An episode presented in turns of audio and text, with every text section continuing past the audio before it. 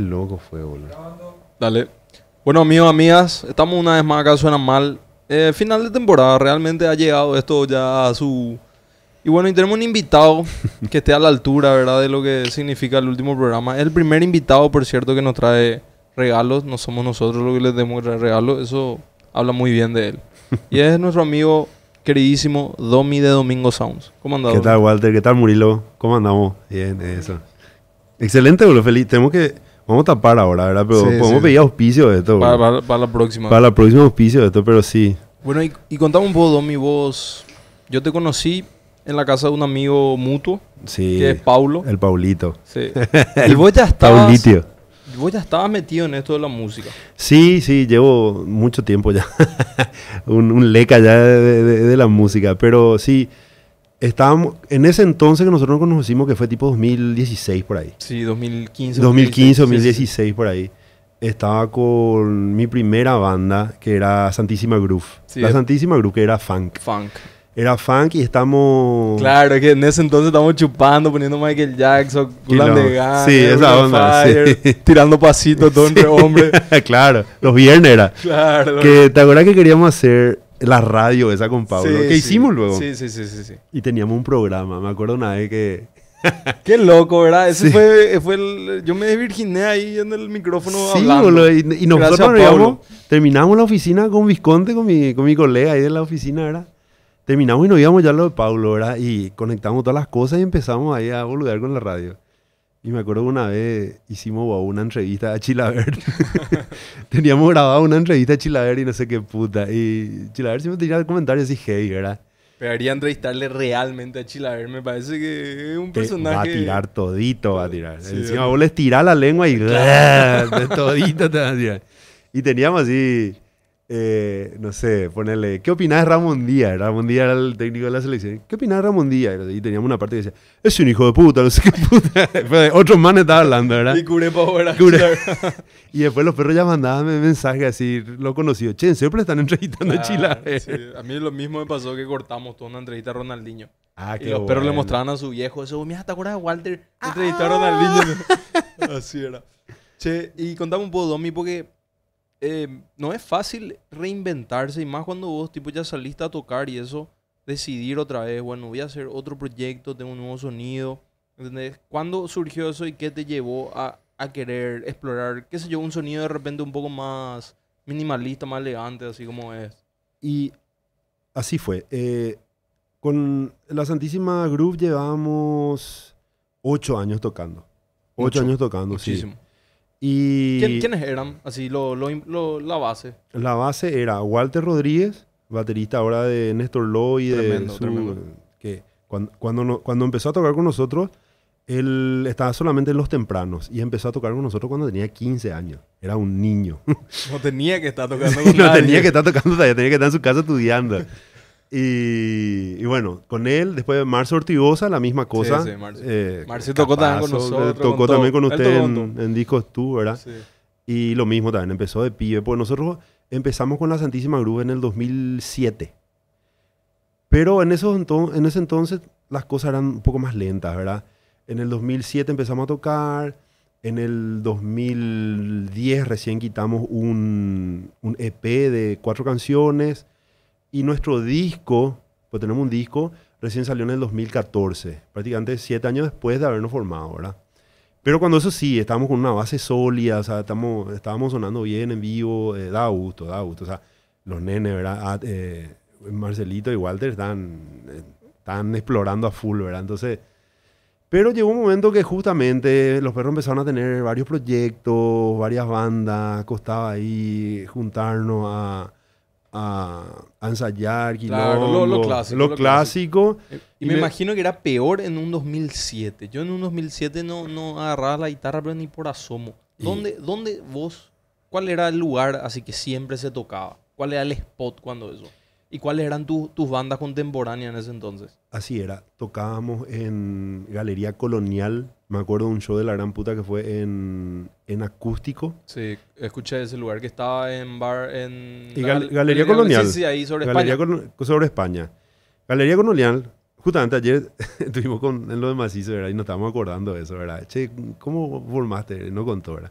Pero bueno, Galería Colonial era un, eh, una galería que tenía en Sí, cada lugar, eh, en cada lugar de la galería, en cada puestito tenía un, un pub distinto. Estaba de Yabu, que en su momento era de Coyote, Acústico, eh, Pulso, que era el bar de Turri, de Turrini, y Oshun, que era una onda ya, Ya Sí, más, más sí, especial. más especial, más loco. Oshun Lounge. Tenía una comida riquísima. Y, y bueno, y ahí se había concierto. En Pulso, en acústico estaban al lado y los dos se reventaban así sonido, ¿verdad? Y en esa época eh, estaba eh, Orchablex, Ok, ok. eh, Pipa para Tabaco también estaba. eh, O sea, que eran gente con las que te cruzabas a menudo. Sí, sí. Mother Funk. Eh, Ripe también estaba tocando mucho en esa época. Ya- Ripe sí. ya estaba mucho más consolidado, ¿verdad? Sí. Pero me acuerdo también que tocaban en ese ciclo, porque era un concierto jueves de acústico, no sé qué. Y eran. Ahí estuvimos en un ciclo unos cuantos, Qué ¿verdad? interesante. Y después también organizamos eh, conciertos en lo que es ahora el, el estacionamiento de Sacramento. Claro, del casino. el casino. Yo llegué a, a ir a esos Sí. conciertos. Y eso se organizaba ahí, ¿verdad? O sea, alquilaba por una boludez, un lugar hecho puta, vos te cargas la cantina y todo. Y ahí Sí. organizamos nuestro primer aniversario de, de- de la banda, que fue en el 2008, que me acuerdo que ahí le invitamos a todos los perros en ese entonces que estaban en la movida, ¿verdad? Justamente. Sí. Se fueron todos, ¿verdad? Algunos ya, ya, ya, ya no- ya son medio eh, tristemente recordados, pero, pero en esa época tal la estaban rompiendo, ¿verdad? Vos sabés Y- que, Domi, cuando yo empecé también en esto de la música, como que y iba a las entrevistas en la radio, me decían así. Y capaz era porque cantábamos en inglés y esas cosas, o porque no se parecían ciertas cosas. Me, me, me- tipo, me tiraban así como que. ¿Usted, Pio, qué, cuál es su relación así con el rock nacional? Tipo, ¿es anti-rock nacional? Mm. Tipo, esa onda. Y lo que mucha gente no sabe es, por ejemplo, yo me crié en conciertos de Ripe, por ejemplo. Claro. Y yo era fanático, tenía disco de, de Ripe, tenía disco de Turkish Blend, que era una banda así que tenía Sí. un poco de todo lo que era el rock nacional. Sí, que todo, todos nos fuimos, creo. Yo me fui al, al concierto despedida de Gabriel ahí en el lector. Y Hija de puta, era así, yo era pendejísimo y para mí era así tipo... era muy eh, era eh, Korn de repente, de repente era Scapan, de repente era NoFX, era una locura. pero estando ahí, ahí dije, puta, esto a mí me encanta. Esto Sí. voy a tratar de hacer todos los fines de semana. Y ahí me iba a todos los Claro. conciertos. tipo, me encantaba ese quilombo. Salí cansado, comprar ahí un vino de, la estación de servicio. Sí, pero Entonces, que muchos gusta. ciclos, que muchas muertes y, vol- y, re- y revivir que ya tuvo nuestra, nuestra música, vamos a Sí, decirte, sí. ¿entendés? Etapas, varias Sí, etapas. tuvo la etapa del Scapunk, por ejemplo, Sí. fuertísimo, que esa fue mi etapa, que, que para mí eso nomás era el rock en Paraguay. Claro. Era punk, ska-punk y, y, y- y un poco de reggae que ya vino al final, que después se volvió el folclore acá Sí, en Paraguay. claro, el, la- tipo, me acuerdo el, el, el chiste este de Capuzoto, el Musmano Rock Festival. 45 bandas de reggae que suenan absolutamente igual. tipo, eso era así, toditos sonaban igual en su época. Y sí, de- definitivamente Pipo Bataco jugó un papel muy importante Sí. en, en desarrollar ese pop reggae en Paraguay. Que después Más la peña, porque Sí. eran como esas dos cosas juntas. Claro, porque era Pipa para Tabaco, eh, Tuca la Macana, Sí, sí, sí. Eh, tres o cuatro por ahí había. Pero lo Sí. loco de Pipa, que yo ahora de grande y después pasamos un, un montón de cosas, me doy cuenta que las letras también eran cosas así muy Sí, heavy, pero sí, cantaba Claro, cantaba buena onda, así, no sé qué puta, sí. Y así, boludo. Bueno, y, y- y así, y así, y así, así lo fue. Y, es muy loco, vos viviste todas esas etapas y, seguís tocando con las bandas nuevas. Era mi eran mis contempos, bueno, y- Claro. y, respondiendo ahora a tu pregunta, yéndonos a la pregunta, ¿verdad? Porque esta parte es interesante. Eh, bueno, la Santísima deja tocar en el 2016. Y boludo, ahí fue como que yo, yo no quería dejar de tocar. Los perros, hermano, vamos a unas vacaciones. Yo insistí un poquito, eh, vamos, esperen, vamos a- año que viene cumplimos 10 años, che, vamos a hacer algo. Y cada uno estaba ahí medio en la suya. No, mira, yo voy a hacer tal cosa, no, eh, que esto, ¿verdad? Entonces, no quise forzar la situación. Y ahí entonces me... A veces es lo mejor, Sí, fluir con el claro. Y, y ahí me, me tranquilicé nomás. Dije, bueno, esto va a volver en el momento que tenga que volver, listo.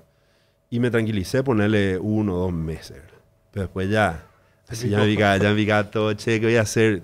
Una actividad que hacía una vez a la semana durante siete años, eh, dejé de hacer así la nada, ¿entendés? Eh, Que era ensayar, o sea, ensayar. Yo, juntarme con los perros, ensayar, juntarme con los perros, ensayar. Y ahí fue como que, como te digo, así me empecé a rascar, me empecé a picar. Y, y yo en la Santísima era vocalista nomás. Claro, hay que tocar es una necesidad también de repente. Eh, Más, más allá de cualquier negocio, uno hace porque necesita hacer. Ahí me di cuenta, ahí me di cuenta de eso, que lo mío era así, que quería tocar, quería expresarme, quería, tenía ideas, pa- o sea, que quería estar con ese, en ese contacto con el público, quería llevar los instrumentos, estar ahí, armar, hacer para sonido, todo eso extrañé, ¿entendés? Entonces, eh, como te digo, yo, yo era vocalista nomás en La Santísima, eh, el guitarrista era Ati, mi, mi, mi compañero, que somos compañeros de, de- de colegio juntos, ¿verdad? Y como no estaba más él, dije, voy a agarrar la guitarra, tengo que hacer algo, yo te- tengo que empezar a, a ver porque nadie va a hacer esto por mí. Y ahí agarré yo la guitarra, se empolvé, me fui a clase de guitarra, me fui a clase de guitarra a, a- a ver ahí, a conocer un poco más, porque lo, lo que yo sabía era muy básico. Y ahí empecé, bueno, yo tengo esta idea, eh, ya no voy a, pensar, porque antes las composiciones que nosotros hacíamos en Santísima era tipo, bueno, esta es la base melódica, ahora viene la guitarra, ahora viene la parte viento, ahora viene la parte de tecla, vamos a ponerle cinta, ¿entendés? Era todo un quilombo, porque éramos siete. Dije, bueno, esto yo tengo que tocar con mi guitarra solo, yen- eh, vaya donde vaya. Y ahí, tipo Ramones, ¿entendés? tres acordes, idea, sin- y, Claro. idea principal, le pongo algún puente, algún bridge, algo así. Sacar la música. como Sacar sea. la música como sea, quitar la esencia, eh, darle ese- melodía a esas letras que tenía que, que, que hablaban de, de cosas que me parecían interesantes en su momento. Y ahí es donde empieza ese proceso justamente, como decía, de reinventarse, ¿verdad? Claro. Ahí veo otra vez, bueno, tengo estas canciones, ¿qué voy a hacer? Hice unas maquetas. Cuando hice las maquetas, justo veo ahí que Aaron Emery, ¿verdad? Nosotros Sí. tocamos con X unas cuantas veces con la Santísima. Ok, en, ok. En, en estas fiestas guarará que se hacía, esa fiesta de Ah, la ok. comida. Ya, ya existía X en ese Ya, se- ya existía y estaba empezando X. Ok, Estaba empezando X, porque el demo X es del 2015, creo. ¿verdad? ok, ok. Y, y bueno, cuando lanzan ese demo empezamos a hacer un, o sea, Un par de fechas un coincidieron. par de fechas coincidimos. Coincidimos en el Juan de Salazar, que era una fiesta muy, muy, muy buena, tocó X primero, nosotros después. Y bueno, en ese Guarará y, y también tocamos cuando ellos eran los rookies todavía. Ok, ok. Cuando er- así, el, el proto X. Eran eh, rookies. eran rookies, en serio. Literal.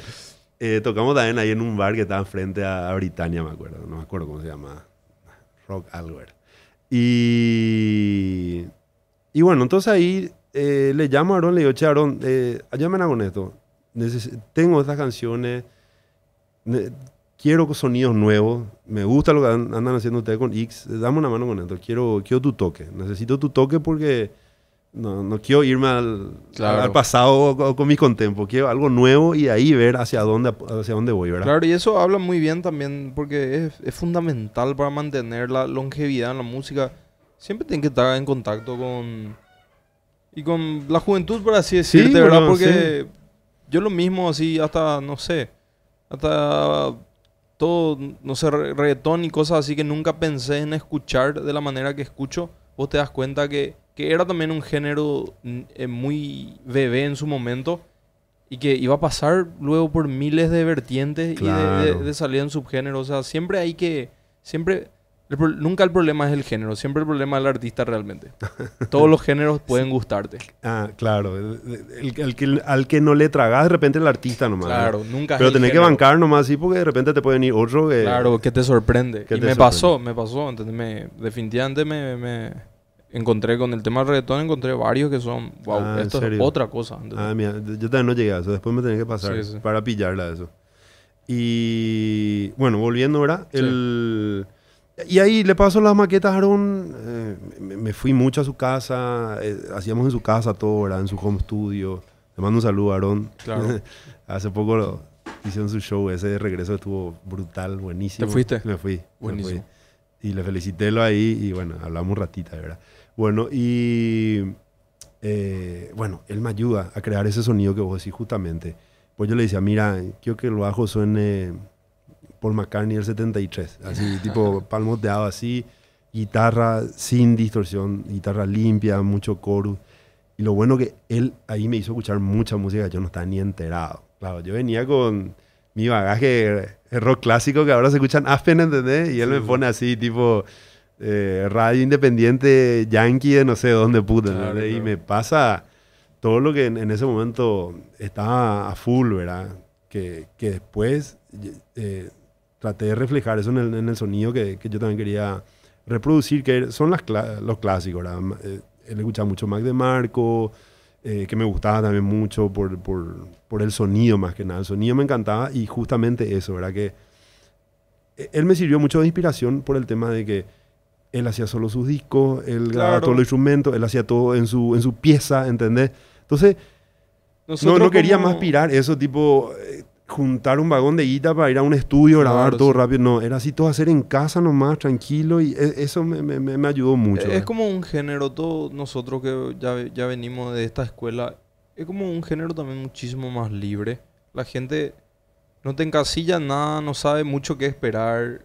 Al mismo tiempo, siempre las producciones siempre tienen lugar para algo nuevo, ¿entendés? O sea, nosotros pasamos también por hacer un poquito cosas que se parecían más al post-punk, cosas que ahora ya se parecen más a la música disco, ¿entendés? Sí. Se pasa y es como libre.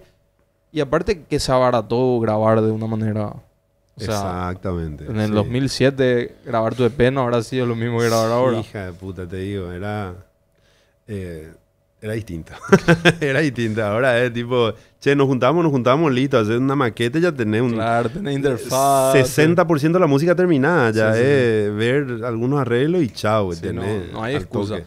Si bien yo tengo mis conflictos, ¿verdad? Con la tecnología porque realmente yo no lo logro. Vocalmente yo no lo logro eso de, de que grabemos los coros todo alrededor de un micrófono y Ah, nadie se afina, no, ¿entendés? claro, sí. Entonces es como que la tecnología, aunque vos creas conscientemente que vos no estás contando con la herramienta de la edición, de la afinación, inconscientemente sabes que si te equivocas hay más toma y no hay no es que hay que ir a comprar nueva cinta. Claro, eh, ¿Entendés? entraba un poquito relajado Si también bien en ese la aspecto. música antes tenía su error, pero es, un error y para nosotros fans es no, no podemos darnos cuenta, ¿entendés? Porque casi todo era perfecto. Claro. y Sí, ellos no. lo hacían, boludo. Era así, tipo, en, en- en dos tomas te, te quitan ya algo monumental. Algo monumental. Nosotros dos tomas ahora, birra, después dos tomas después, después nos vamos otra vez, volvemos, mañana seguimos. Y decime si esa música. ¿Qué, qué pasó con, con esa música? Con Motown, con Stevie Wonder, no sé, a mí me gusta mucho Todd Rundgren, Mm, por ejemplo. ¿Qué pasó que esa música no envejece mal? Claro. Siempre envejece bien. Sí, sí, sí. y, Sin y embargo, sigue no siendo sé, hermosa. ahora. Mira como nu- el nu metal no envejeció también. Ahora si bien está volviendo, Claro, sí. ¿entendés? Ya Es- entiendo, sí. ¿Entendés? Esa música envejeció tan bien y, y no sé qué, qué- qué- no sé si son los elementos, no sé realmente, eh, no sé, yo puedo escuchar eso, siempre va a estar de moda. Pero yo creo que es también. el- va a sonar muy romántico, pues. Sí, no, tipo, pero- la, la pasión con la que se iban a grabar esas canciones, ¿entendés? Eran así, gente que en un micrófono te dejaba el alma, así tipo, Wonder y eso, que puta, vos le escucháis. Claro. Le podés escuchar separado su instrumento y parece que te está cantando acá y te está acariciando así con su lengua. Es, es por eso que yo soy, yo personalmente tengo una, una percepción de- del arte muy individualista en cierto sentido. A mí no me gustan mucho las músicas así muy políticas Ajá. y no me gustan las cosas que reflejan mucho el momento. Sí, Porque, claro. Porque eso pasa, el momento cambia, es Tiene, cíclico. tendría que ser atemporal. Claro. Y sin embargo, esas músicas eran como muy. Si bien el soul es bastante que, cosa política, Sí. pero en un, eh, es más de un modo que, que es parte de su expresión porque el artista vivía esos tiempos difíciles, no es tanto propagandístico. Claro. Cuando se vuelve propagandístico es que te, a mí me genera rechazo, porque no te copa que, que te digan qué pensar ni qué es correcto. Claro, Es, claro. es distinto un fuck de police, Ice Cube, que, te- que el tipo estaba sirviendo de reportero de una situación que él vivía. Claro. Por eso también envejeció bien. Y no envejeció también un Rage and the Machine. O Grandmaster Flash. Claro. Grandmaster Flash, que ese video vos ves lo así la, la canción era puta y el video ese barrio hecho puta, de Yankees everywhere y todo lo pero tiraba, tiraco, qué bajón ese barrio. Pero qué bajón que el rap de los 80 Murilo, cuando rapeaban haciendo el beat, whip to the gip, y después se fue sofisticando hasta, llegar a la locura que ahora. Sí, no, y bueno, pues, tenía que tener un punto de arranque, entonces, tenía que tener un punto de arranque ahí para que los perros vayan ahí eh, pero ese gran Master Flash es la gran puta. ¿Cuántos materiales tiene Domingo Sound ahora mismo? Domingo Sound tiene ahora eh, ocho canciones subidas ya a la plataforma y ahora para este año tenemos tres más que vamos a ir lanzando eh, individualmente. Bueno, ahora te quiero hacer una pregunta saltando en el tiempo. Esto que vos me contás, Domingo Sound, se formó en el 2017. Eh, 2017 grabé las canciones. Sí. Se grabó en un periodo eh, largo nomás, porque justamente también coincidió con la gira que tenía X en Estados Unidos. Entonces se me varón Con, cuatro, tu, con tu música. cuatro o cinco meses por ahí. Ahí otra vez ejercicio, paciencia, es lo que estamos hablando, Sí, ¿verdad? sí, que sí. nosotros dejamos ser músico y podemos postularnos tranquilamente para monje tibetano también, pues la, pasión, la, la paciencia que desarrollamos ahí para esperar nuestras canciones, eh, hija de puta. Y bueno, no, eh, espero que venga, volvió él y ahí, bueno, dale, faltas partes finales nomás. Eh, agregamos voces femeninas, Gea, tu, compañera de grupo, nos ayudó en los coros. Y, y ya, ya tenía el producto hecho. Ahora, ¿qué hago con el producto hecho? Me voy yo solista nomás, onda, eh, qué sé yo, Sergio Denis, así tipo, yo frente al mundo y cantando ahí, o vu- vuelvo al recurso de la banda, ¿verdad? Y, y ahí volví al recurso de la banda, dije así, no, necesito compañero, necesito apoyo Claro. emocional, necesito... Es difícil también pararte Sí, solo, es, es difícil pararte solo. Este es mi proyecto y no, vamos juntos, Claro. vamos juntos a meterle. ¿verdad? Y, y bueno, ahí ya llamo a gente, e- esto es lo muy loco, llamo a gente con las cuales yo no había hablado en mi vida, pero me parecía que podía aportar algo, ¿entendés? Entonces ahí habló con Largo, eh, que en- es el baterista de Bacalaos, eh, Que, sí, ya sé quién es, que es largo lo de- Largo, sí, gigante. Pero siempre me gustó su divague, porque el tipo graba, gra- tiene una banda que es él solo que se llama Los Teleprompters. Y quitó hace un disco en Bandcamp nomás, con 14 canciones que él grabó todo también. Y, y a mí me gusta su divague. ¿Y quién de entonces- luego pintaba que bolista? Sí, gigante, boludo. Sí, no, pero viste que es pelado. Sí, pelado, eh, se ve así, NBA se ve de los, de los 2000. Sí, una vez. sí. Veo así El jugando. NBA retirado ya, Claro, tipo, un el- poco el- más con pancita ya. Claro. Y bueno, hablo con él. Después me voy a un concierto de una banda amiga también que se llama Maru, que es una onda más folk. Y. Eso es lo que siempre está fuerte en Paraguay, como que... Sí, eh, el folk. El siempre está- 6x8. siempre está el el 6x8 corazón. siempre está ahí. Te, el- el toca, te de toca el de- cora. De la gente. Te toca el cora. Y bueno, y como tenía un amigo que tocaba ahí, me fui a ver su concierto. Y ahí le conocí a Silvio, que es el tecladista. Y al toque me fui a hablarle después del concierto porque tenía un microcore que yo también tenía, igualito. Che, vos sabés tocar bien eso, yo no entiendo cómo funciona. Le dije, "Vos, no querés tocar conmigo en una banda y vemos ahí. Dale de una y se sumó. Allá estábamos dos, ¿verdad? Eh, o sea, tres con largo. Y, y nada, después nos fuimos probando, bajista, nos costó un poco más conseguir, ¿verdad? Pero bueno, formamos la base y ahí es donde yo le digo, bueno, estas son las canciones que yo tengo, vamos a hacer esto, la idea que yo tengo es esta, eh, me gustaría sonar así, estas son las refes, dígame qué les parece y, y- y vamos para adelante. Y ahí empezó a fluir en el 2019 recién. 19.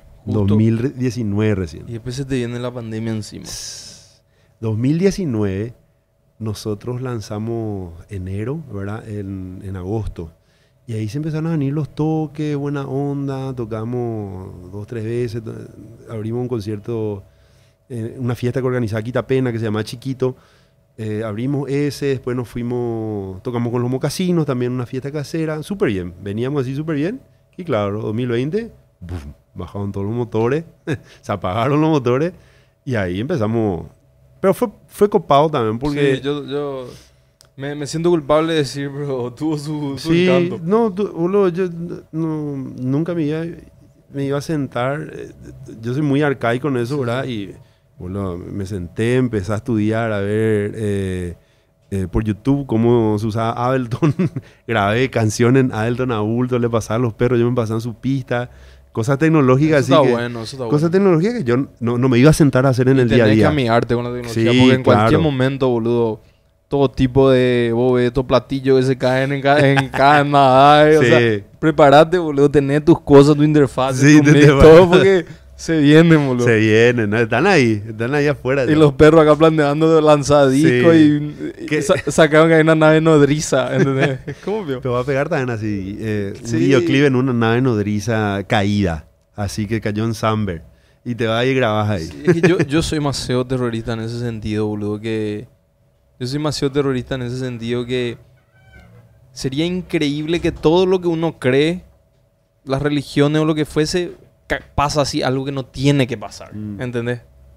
Algo que... Claro, iba- algo que te mueve todos los planes. Claro, que te mueve todos los planes. Y lo que pasó, boludo, lo que pasó en el 2020, eso, boludo, Sí. nos liquidó a todos los planes. Sí, eso fue muy loco y los perros aprendieron algo también sobre guardar plata, porque pues, tipo...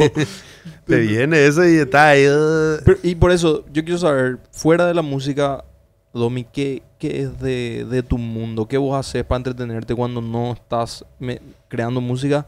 ¿Jugar fútbol? ¿Jugar videojuegos? ¿Qué, es, ¿Qué son tus intereses? Y mira, eh, o sea, yo sé, soy arquitecto, soy arquitecto, sí. o sea, me, me dedico a la, a la arquitectura, hago arquitectura, construcción, eh, me, me fumo cada cliente. y, eh, o sea, es, ese en realidad es mi día a día, ese de, de la- laburo en arquitectura que pega, ¿verdad? Sí. Porque es, es mucha... eh, muy dinámico, hay, hay mucha creatividad por medio también y pega. Sí, sí. Y, y después ser padre, ¿verdad? Tengo dos nenes. Es- Eso también cambió mucho mi mundo. ¿Cuán- ¿Cuántos Desde años el tienen? 2014. En el 2014 eh, el, el mayor tiene 8 y el menor tiene 5. Ok. Entonces es eso. Arquitectura a la tarde con los nenes, sus prácticas de fútbol y todo Ah, eso que claro, me todo el- encanta. Me encanta eh, eh, eh, llevarles a sus prácticas, verlas así como desarrollan esa onda, tipo compañerismo. Claro, Y claro. después juegan el domingo su torneito y, y se, se ponen felices cuando ganan, se tristecen. Me encanta. O sea, esa, esa parte re Y qué lindo, paternal. qué así. lindo equilibrio, o sea, como decís, tenés tu carrera. Y viste que si vos decís, no, no puedo hacer toda la música porque tengo esto, te- soy papá, esto y aquello, lo que se vuelve algo que querés hacer después se vuelve una frustración. Claro. Entonces el estar haciendo todo a la vez es como al mismo tiempo te da también una estabilidad mental de que...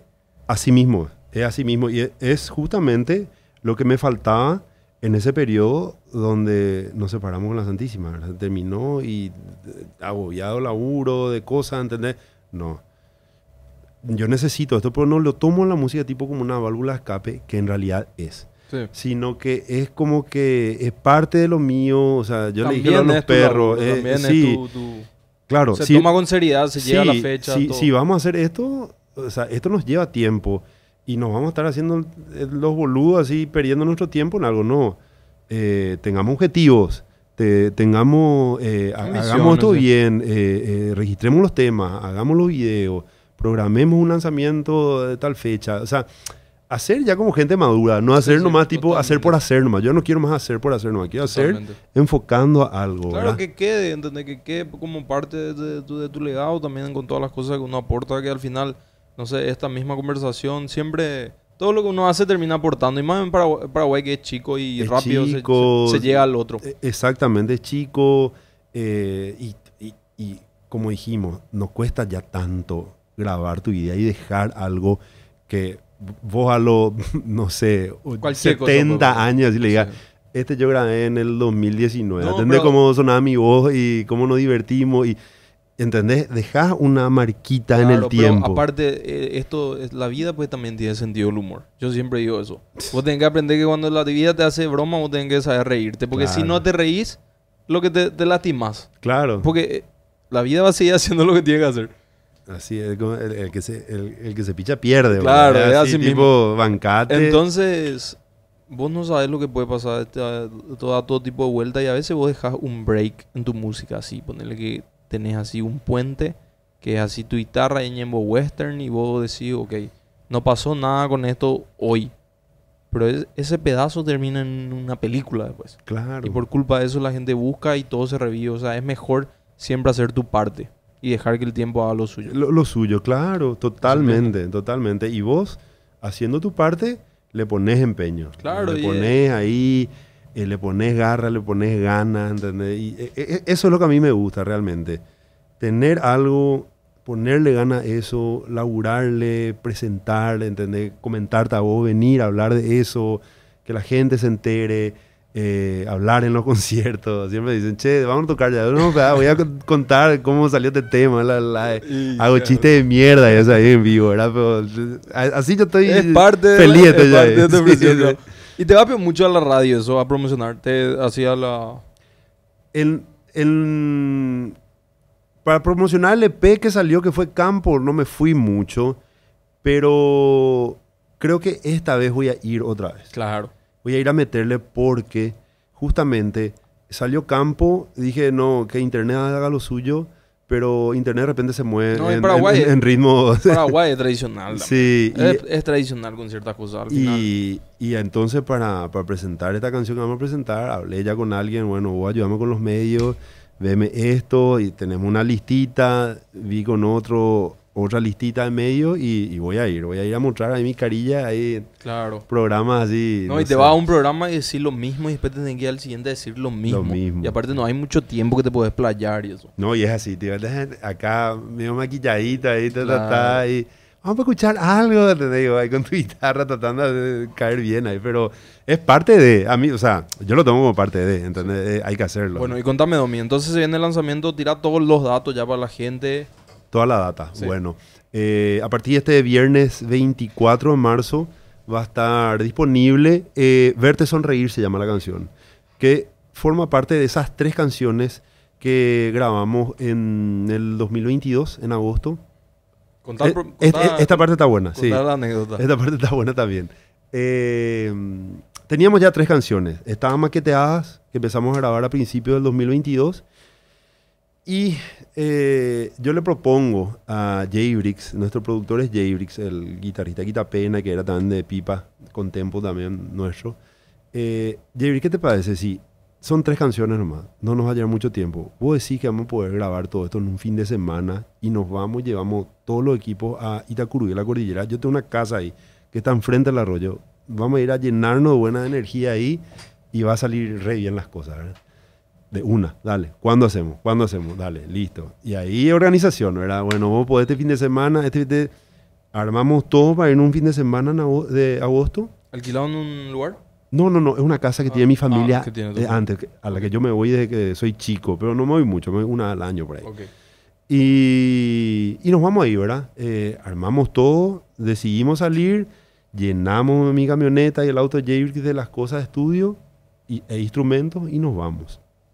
Y le llevamos también a Garlos, que es Carlos Méndez, que es el que nos graba los videoclips hace un tiempito, ¿verdad? Le llevamos y le dijimos, bueno, vos registrá todo esto, vamos a ver qué sale de esto, vamos a ¿Y, ver es, y es el tipo con la cámara nomás, es siguiendo. el tipo con la cámara nomás. Genial. Y, y de paso vemos que aprovechamos también y de, de esto que, que- que salga un video también. Entonces nos fuimos todo el batallón. ¿verdad? Bien. Llegamos un viernes de noche, bajamos todo, armamos todo, sábado a la mañana a grabar. Primero bata, después bajo, grabamos voces, eh, tecla, grabamos una parte, nomás ya no nos alcanzó tanto el tiempo, no- teníamos que... eh, o sea, Jabrick tenía que volver, porque justo tenía un toque con quitapena que le salió. pero teníamos que hacer eso, porque si ya retrasamos otra vez, ya se iba a fumar el tema. Entonces tenía que ser ahí en ese momento. Entonces nos fuimos contra viento y marea, ¿verdad? Y grabamos ahí y, y. Todas las tomas de batería salieron ahí, todas las tomas de bajo salieron ahí, voces salieron ahí. Después, la hicimos, después le hicimos algunos que otros retoques acá en Asunción. Y de ahí, de ese viaje, es donde salen estas tres canciones, ¿verdad? La primera es Verte Sonreír, donde es ca- canción totalmente nueva, todavía ni siquiera la estábamos tocando en vivo. Y después vienen otras dos que, que eh, se llama Fiesta en el Patio y Suave Licor, Dulce Tormento. Bien poeta el sí. ¿eh? No, pero, ¿Sabe dónde? eh? Y esto es muy loco. Es una frase de los Simpsons. Que Los lo- Simpsons, boludo. Se sigue colando en el arte de los Simpsons. Boludo, pero atendé esto y es muy loco. era un capítulo de Los Simpsons de los 90, evidentemente, Claro. donde, Que refleja el Paraguay de hoy. donde quién era, no era Ken Brockman, era, bueno, no me acuerdo quién era, pero bueno, decía, bueno, y ahora voy a tomar este delicioso vino en lata, ah, puf, su- eh, suave licor, dulce tormento, dice, ¿verdad? Y los perros ahí en ese entonces, boludo, un vino en lata, ¿cómo vio un vino en lata? Qué loco están los Simpsons. Un año después, ahora en el V hay vino en lata, Sí, boludo. sí. Ahora en el V Es hay que vino los en lata. Son así, Es una locura, boludo. Y eso era así 25 años antes, boludo. Algo te parecía ridículo, ahora está pasando. ¿Entendés? Es por eso, los Simpsons los 90 del Paraguay de hoy. Sí, esa onda. Así es, así muy loco. Y, y bueno, de ese viaje entonces salen las tres canciones eh, que vamos a ir presentando. La punta de lanza es Verte Sonreír. Con este queremos ahí romper las bolas los siguientes tres meses, ¿verdad? O sea, con, e- con- con este tema salir a tocar a, a- a donde podamos. Y, y justamente eso, ¿verdad? Venir a hablar, eh, venir a tu programa, ir a otro, contar anécdotas de, de- de todo eso para que la gente entienda también de Sí. dónde salen Las los sonidos, las cosas, cómo se arman, cómo cuesta, de repente cómo te frustras con ciertas cosas, pero después te salen otras. Y, y bueno, yo por ejemplo estoy, eh, o sea, tengo sueñitos así, ¿verdad? Un sueño era justamente de salir a grabar en otro lugar, en eh, ponerle, se dio que fue en, en- en casa otra vez, en- eh, donde yo de chico me iba con mi viejo ahí a nadar al arroyo, ¿verdad? Bueno, armamos ahí un set y teníamos todos los instrumentos y grabamos ahí. Para mí eso era espectacular, Sí, ¿entendés? es, es algo lindo realmente. De- Todo suena muy... Después grabar otra vez ahí el videoclip, o sea, La hace sonar muy fácil. sí, pero qué puta. Eh, lo- la garra que hay detrás, boludo, es- Claro, es, sí. así, insistencia. Che, poder, cuando, bueno, eh, llevar esto, ya lo otro, lista, que hay que llevar, que no tenés que olvidar, checklist. Es todo un tema, pero, pero bueno, o sea, por eso da gusto, ¿entendés? Sí, sí, sí. Porque son desafíos, boludo. Son desafíos que vos te haces y que, que pega, que salgan y cuando salís te sentís bien, ¿entendés? Entonces, Y repetido, mi entonces, ¿cuándo sale el single? Y si se puede ya preguardar. Y, y sí, ya se le puede hacer pre-save. eh, ¿Cómo le hago pre-save? ¿Entro al perfil de Instagram? Te voy a pasar la, la- la data Claro, correcta. claro, te voy a sí, pasar sí. la data correcta, tengo que ver bien. Pero sí, en el perfil de Instagram vamos a poner, porque ya está eso subido ahí al. al- a- o sea, Spotify ya está esperando Claro. lanzar nomás eso. Entonces, voy a poner el link para hacer el pre-save de Instagram. Y sale el viernes 24, 20 viernes 24 de marzo. Y el videoclip sale el martes 28. Ya está también subido en YouTube el videoclip. Entonces, hacemos un, un estreno ahí el 28. Y con ese nos vamos. Bien. Vamos ahí a, A ver qué sucede. a ver qué Y sucede. decime la- las redes de Domingo Sound. Eh, arroba Domingo Sound, por suerte estaba libre, ¿verdad? Ah, esta anécdota no te conté. ¿Sabes Ah. cómo se iba a llamar Domingo Sound antes? ¿Cómo? Los seres del arroyo. Regipón y raro. así. seres del arroyo se iba a llamar. Muy- Sí, y...